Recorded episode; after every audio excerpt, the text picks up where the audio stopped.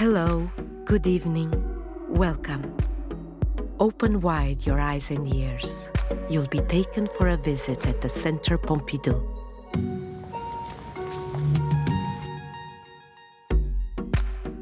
Hello, Frédéric Migayrou. You are the curator of the Norman Foster exhibition, currently on show, in Gallery 1 on level 6 of the Centre Pompidou. Could you start by telling us a little about this exhibition scenography and its content in general? The Norman Foster exhibition at the Centre Pompidou occupies 2,200 square meters and is the largest exhibition dedicated to a living architect. It presents his work over nearly 60 years through 130 projects in different areas. The scenography was designed entirely by the architect himself and provides an overview of his work that starts in a drawing gallery. Throughout this podcast, you will hear Norman Foster's voice extracted from the interview by the curator of this exhibition. The Drawing Gallery. The Norman Foster exhibition starts in a large drawing gallery that brings together sketchbooks and the historical drawings that have accompanied his work over the past 60 years. For Norman Foster, at the head of a firm of 1,500 people, drawing has been a means of communication and mediation for presenting projects and working with colleagues throughout his life, making this collection a unique corpus that spans his career and allows visitors to understand his work. Nature and urbanism. As early as the 1960s, Norman Foster was concerned about the environment and the way in which his buildings fitted in with their natural or urban surroundings. The ecological aspect was a central issue. It was seen as a positive balance between industry, technology, and nature. Many of his projects throughout his career have been truly innovative. Apple Park is the realization of an idea to integrate buildings into the natural environment. It is a large, circular building that stretches out over 71 acres and hosts some 12,000 employees. The roof is entirely covered with photovoltaic panels that allows the energy required to be generated on site. The boundaries between inside and outside are completely blurred. The campus immerses its occupants in nature and is a manifesto for the integration of landscapes into architecture.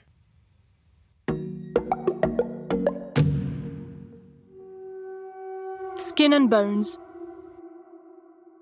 Norman Foster has always been fascinated by technology, particularly planes and cars, and sees the architectural object as a kind of structure, which he has defined through the notion of skin and bones. In his view, the building structure defines the envelope. All his buildings are designed in this way. The Hong Kong and Shanghai Bank headquarters was the first major competition won by Norman Foster. It completely revolutionized the typology of high rise buildings. This 179 meter tall building houses a hollow core and a large atrium from which the different office spaces lead off. The building is designed around three parallel masts, arranged around a large exoskeleton, which is a structural frame relegated to the outside that supports the entire building. Air conditioning is provided by a pump that draws water from the harbor basin, a first in architectural design. It was also the first manifesto to revolutionize the concept of high rise buildings, which have featured among Norman Foster's major projects throughout his life. And you look at, say, this building, which makes a celebration of its services, and you can see from the outside those elements which are heating and cooling this building and the structure. If you look at the Sainsbury Centre of that period, you had the structure and all the services are integrated in that structure. So the structure is designed for the environmental performance as well as the structural performance as well as the appearance and a building which is breathing, which is a healthier uh, building.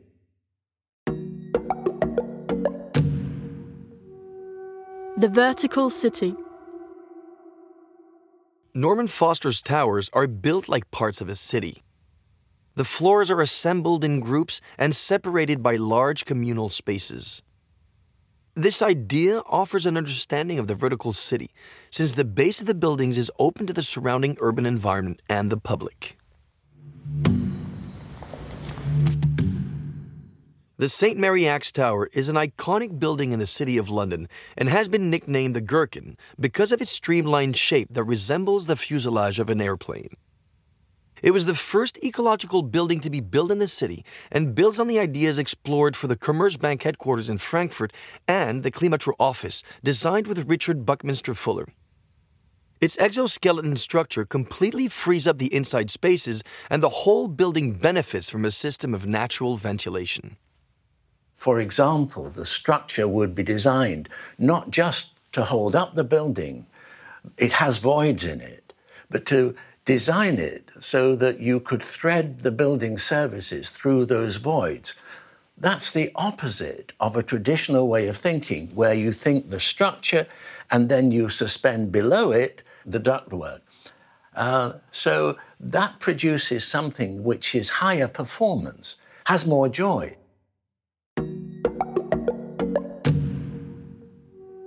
History and tradition. Although his architecture is considered high tech, Norman Foster has always paid close attention to the historical context, history, buildings, and technology. His architecture reactivates these contexts, brings them back to life, and showcases often forgotten materials and techniques. The in Nîmes was the first project in which Norman Foster took on a historic site, one that faced the Maison Carrée, a first century Roman temple. The architect decided to clear the space around the building to make it a feature of the city. The new media library, like that of the Centre Pompidou, relates to the historic building and revitalizes the historic city center. In the same way, the architect covered the British Museum, built by Robert Smirke in the 19th century, with a vast 6,000 square meter roof that unites all the different buildings. Like the Crystal Palace by Robert Paxton, a lattice of transparent triangles that weighs around 800 tons confers unity on the ensemble and integrates it into the city in an elegant blend of old and new. I've said that if you want to look far ahead, you first look far back. And you can see in that approach the imprint of history in projects like you mentioned the British Museum. You go back in time, you find that the heart of that original building was a courtyard which had been lost over time with uh, nothing precious in between the original central library and the facades of the courtyard.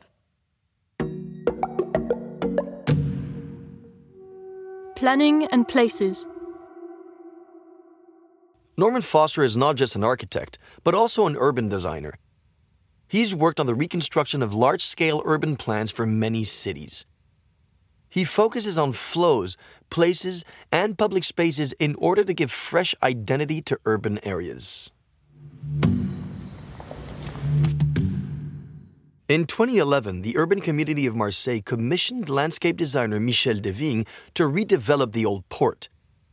He worked in collaboration with Norman Foster, who reconfigured the road layout and proposed the construction of a large canopy on the edge of the port.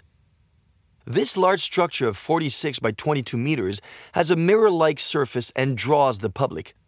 Overall, the building updates the awareness of the public space for all the people in the city the infrastructure of public spaces is really the glue that binds the individual buildings together. It determines the DNA of a city, the identity of the city, the separate identities of, say, you know, New York, Marseille, London. If, if I take the transformation of Trafalgar Square, for example, the closing of one side, that transformed not just that space, but the whole area, the whole quarter of the city. And you can quantify afterwards the benefits less accidents, it's safer, it's more delightful, the quality of the air is better, it's quieter.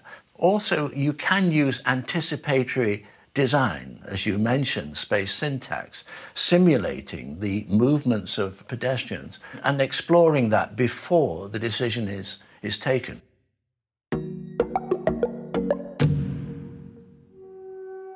Networks and mobility. Norman Foster is an architect and an engineer for whom mobility, travel, and connections between places has always been important. He's built many airports, train stations, port terminals, and vehicles. This notion of communication and links between different places, cities, and countries has earned him worldwide renown. The Millau Viaduct is a magnificent example of structural art. This cable stayed bridge links the two banks of the Tarn and was designed in collaboration with engineer Michel Virlogeux.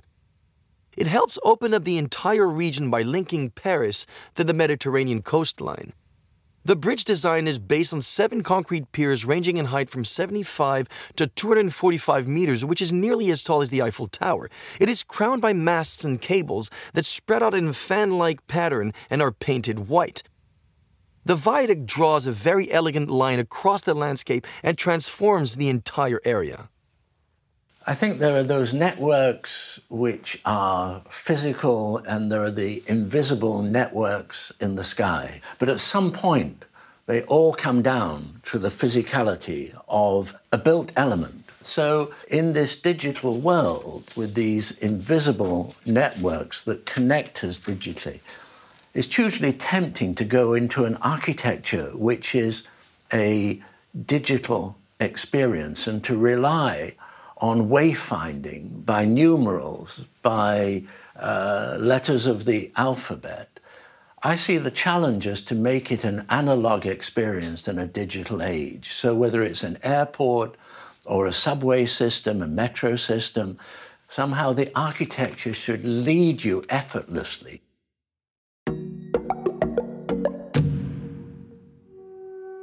Futures Norman Foster has always been considered an extremely forward looking architect, envisaging the future of our societies through projects focused on sustainable development and the environment.